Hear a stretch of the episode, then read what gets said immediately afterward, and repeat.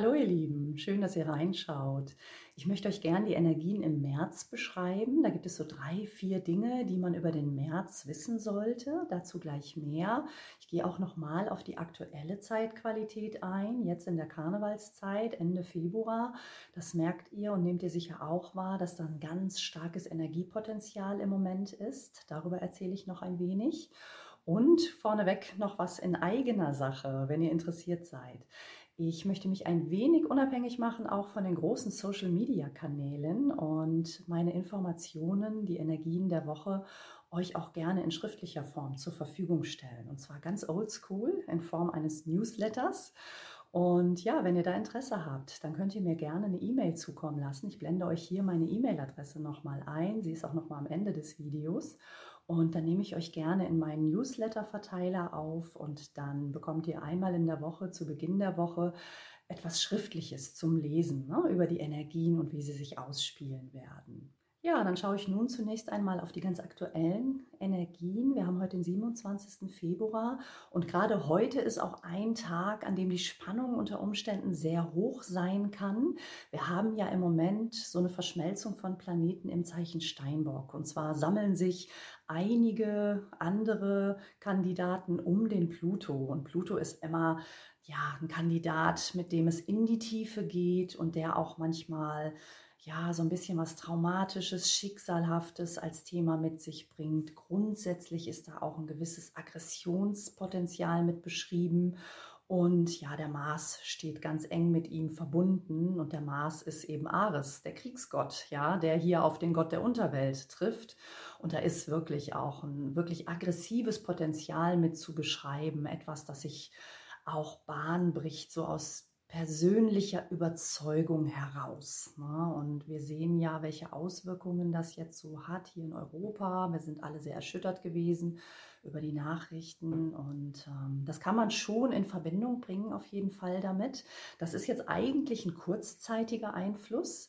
Hier sind auch noch andere Faktoren beteiligt, unter anderem die Venus. Die Venus, die für Harmonie und Diplomatie und für Ästhetik und für das Schöne steht.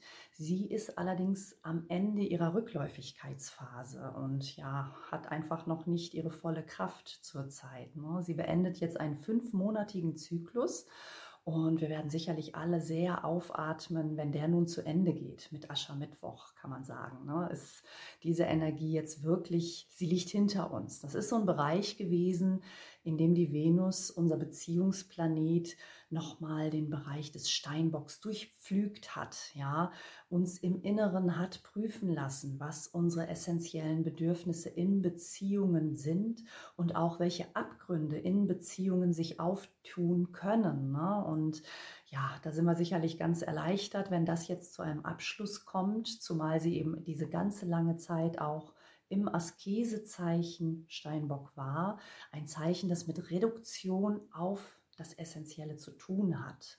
Und nun wird sie, sie steht zusammen mit Mars, gemeinsam am 6. März in den Wassermann eintreten. Dieses Zeichen ist anders geartet. Hier geht es auch tatsächlich um Widerstände in gewisser Hinsicht und um die Reformation von Dingen, die ja gesellschaftlich ne, auch neu aufgebaut werden sollen. Ne? Und so, da wird man sicherlich einen Einfluss erleben, der damit zu tun hat, dass man ja gewisse Einschränkungen vielleicht auch so nicht hinnehmen mag, denn das Zeichen Wassermann hat auch ja mit Rebellion zu tun, ne? genau wie der dazugehörige Planet Uranus. Und da werden wir eben im März auch Spannungen erleben. Die erleben wir erst etwas später im März wenn sich Mars und Venus dann in eine Quadratspannung zu diesem Uranus im Stier begeben. Und das ist so eine Energie, wo wirklich sich was auch bahnbrechen könnte. Ne? Nochmal anders, als es jetzt mit dieser plutonischen Energie ist, wo es mehr so um eigene und persönliche Überzeugungen geht, ist es bei Uranus eher tatsächlich etwas Gesellschaftliches ne? und wirklich diesen Gedanken der Reformation, der Erneuerung überkommener Strukturen, ja, da was in Gang zu bringen. Und da hält man sich dann auch nicht mehr zurück. Und dieser Einfluss ist sehr stark rund um den Vollmond, den wir am 18. März im, am frühen Morgen erleben werden. Und der wird seinen Höhepunkt am 22. März erleben. Also wir können sagen, die dritte Märzwoche steht da nochmal unter diesem Aspekt ja, von Ausbruch, Revolte, Veränderungswille. Und da ist es auch wie immer ganz gut, den Ball flach zu halten, wenn die Energien doch sehr stark zu spüren sind.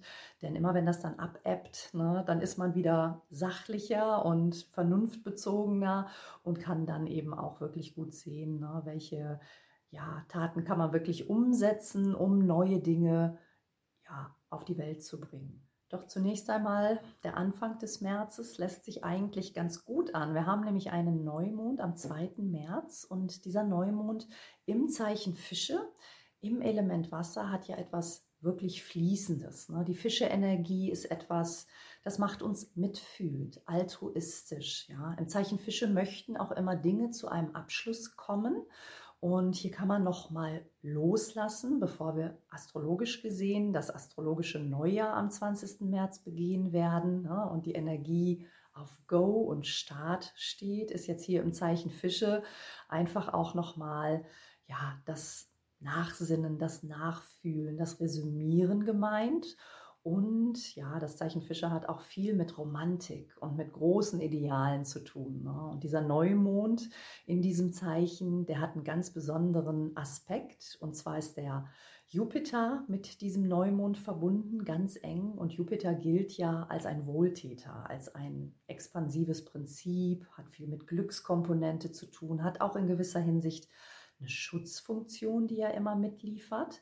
Und er kann uns wirklich sehr verträumt und sehr idealistisch dann machen. Ne? Und ja, alle Projekte, die jetzt zu diesem Neumond am 2. März an den Start gehen, die so einen spirituellen Background haben, ne? die vielleicht auch ja, mit spirituellen Systemen, sei es jetzt Yoga oder egal welches, ne, in Zusammenhang stehen, die sind wirklich, die stehen unter einem guten Stern, so könnte man das sagen. Und die Kehrseite dieser starken Fische-Energie, wir sind ja jetzt in der Fischesaison, ist tatsächlich, dass es uns etwas lethargisch macht. Denn die Fische-Energie ist so etwas Waberndes im Raum und die hat einfach wenig direkt zielgerichtete Antriebskraft. Ne? Die umgibt uns vollkommen und wir schwimmen darin, aber wir können die eben sehr schlecht auf ein Ziel richten. Und das kann uns ein wenig phlegmatisch machen. Und unter der aktuellen Energie, die jetzt auch ja sowas wie einen Krieg hat resultieren lassen, ist im Grunde auch ein wenig mit Weltflucht zu rechnen. Ne? Dann träumt man sich lieber eine bessere Welt und es ist, glaube ich, ganz wichtig, auch wieder ins aktive und bodenständige Handeln und Tun zu kommen. Ne? Also diese Fische, der Fische-Energie nicht ausschließlich Raum zu geben. Aber wie schon erwähnt, es gibt auch eine große Widerstands- und Rebellionsenergie in diesem März, die eben was Neues aufbauen möchte. Und in dieser Hinsicht wird es wahrscheinlich eine ganz gute Mischung geben. Ein anderer Einfluss, der sich jetzt im März auch verändern wird, ist, dass die Mondknoten ihren Aspekt zu Pluto loslassen. Pluto, der ja Traumatisches in Gang setzen kann, der immer irgendetwas Bindendes und irgendetwas Karmisches so mit sich bringt. Ne? Ist auch schon was sehr Schwerwiegendes. Der hatte jetzt im Januar und im Februar Verbindungen zur Mondknotenachse. Und die Mondknoten, die bewegen sich eben rückwärts durch den Tierkreis und die begeben sich in einen schönen Aspekt zu dieser Fische-Energie. Und der wird immer stärker werden, auch Richtung April gedacht. Und je weiter Ende März wir kommen, umso deutlicher ist das spürbar. Ne? Das ist was Pazifistisches, das ist was Fließendes. Da ist so ein kollektiver Background mit beschrieben. Ne? Das sind die gesellschaftlichen Themen, die man oft mit der Mondknotenachse in Verbindung bringt und auch sieht, ne, wie die Menschen so untereinander sind.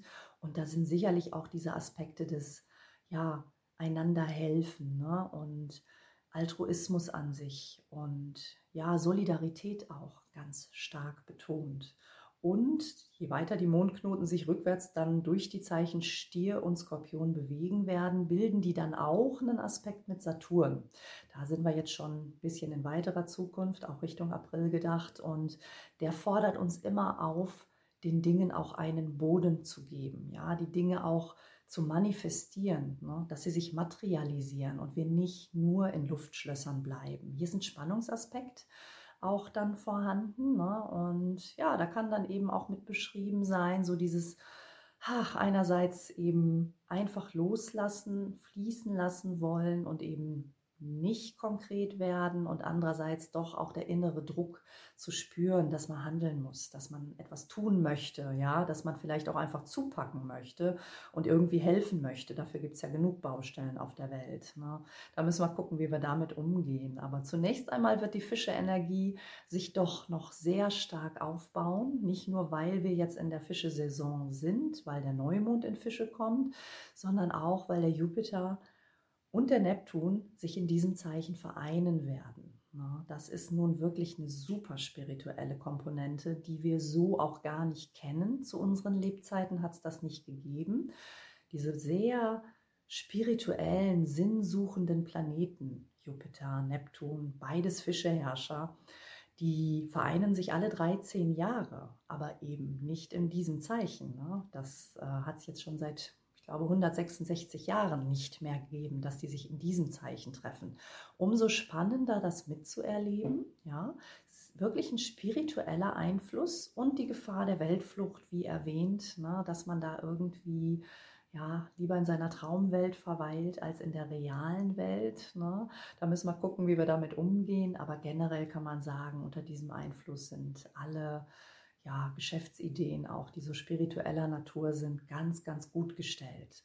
Und in dieser Energie gehen wir dann eben auch ins astrologische Neujahr. Etwas, das wir im März begehen, am 20. März. Ne? Das ist immer der Moment, wo die Sonne eintritt in das Zeichen Widder, der Frühjahrspunkt, ne? die Frühjahrstag- und Nachtgleiche. Und die Astrologen feiern da Neujahr, ne? denn mit dem Widder ist die Antriebsenergie beschrieben. Ja? Und spätestens dann ist wirklich das Zeichen auch auf Go. Wir bringen gerade eine Menge Rückläufigkeiten hinter uns. Ne? Wie zu Beginn erwähnt, die Venus schließt ihre Rückläufigkeitsphase ab und dann haben wir sechs Wochen Ruhe von sämtlichen Schattenphasen. Das sind immer die Bereiche, die die Planeten nochmal durchpflügen. Ne? Und da ist wirklich viel nach vorne gerichtetes. Ne? Da ist eine Energie, die begünstigt, dass man neue Dinge in die Tat umsetzt. Und ja, der Sommer wird ein heißer Sommer werden. Ne? Jupiter wird noch aus dem Fisch heraus in dieses Feuerzeichen Widder auch wandern. Und da ist eine unheimlich starke Feuerenergie, die wir so über die Sommermonate erleben werden. Wir werden aber immer wieder auch durch Rückläufigkeiten so ein bisschen auf Ruhemodus umgestellt. Und ne, wenn man das dann so weiß, ist es wirklich super günstig jetzt die Zeit, so ab dem 6. März bis zur vorletzten Aprilwoche zu nutzen, ne, um zu gucken, was wollt ihr anpacken, wo wollt ihr Dinge in die Veränderung bringen, wo habt ihr das Bedürfnis, was ganz Neues zu tun. Ne? Weitere Reisen auch sind ja eher begünstigt in einer Zeit, in der wir nicht von Rückläufigkeiten betroffen sind. Und ja, einfach wirklich euer Traumprojekt, eure große Vision von den Dingen jetzt dann auch in Angriff zu nehmen. Ne? Die Fischerenergie macht uns verträumt und man muss da ein bisschen vorsichtig sein mit Illusionen. Die andere Seite ist aber, ja, Fische Energie gibt uns Visionen, lässt uns eben auch vom Schönen träumen und wir brauchen unsere Träume, ja, um eben Neues zu machen. Das regt uns ja auch an. Wichtig ist eben den Dingen einen Boden zu verleihen ne? und das wirklich in die Tat umzusetzen, in der Realität. Also nicht jeden Gedanken, nicht jedes Luftschloss zu verfolgen, sondern eben wirklich ja, zu gucken, ne, will ich das wirklich machen, gebe ich da echt Energie rein und das dann auch wirklich zu tun. Das steht unter einem ganz guten Aspekt jetzt in dieser Zeit im März und auch weiter in den April hinein. Ja, ich wünsche euch einen guten Übergang jetzt in den März hinein. Ne? Ab dem 6. März spätestens ändert sich die Energie tatsächlich, obwohl eben noch so ein Aspekt auch von Drang und Druck und hm, Widerstand, Rebellion vorhanden bleibt, ändert sich der Fokus ne? raus aus diesen ganz starken eigenen Überzeugungen hin zu einer gesellschaftlichen Orientiertheit. Und da hat der Faktor der Solidarität dann auch viel mit zu tun. Ne? Und die Fische-Energie, die sich zunehmend aufbaut und uns auch miteinander wirklich schön verbindet. Ne? Da wünsche ich euch ein schönes Erleben. Die Leichtigkeit wird sicherlich auch da sein. Ne? Und dennoch müssen wir natürlich mit anderen Faktoren auch immer noch haushalten, auf dass ihr das Beste daraus macht. Und ja, lasst mich gern teilhaben. Ne? Wie erlebt ihr die aktuelle Zeit? Worauf freut ihr euch oder was macht euch auch Sorge? Ne? Habt ihr Fragen? Fragen, die ich einfach auch beantworten kann durch einen Blick auf die astrologischen Energien? Ne?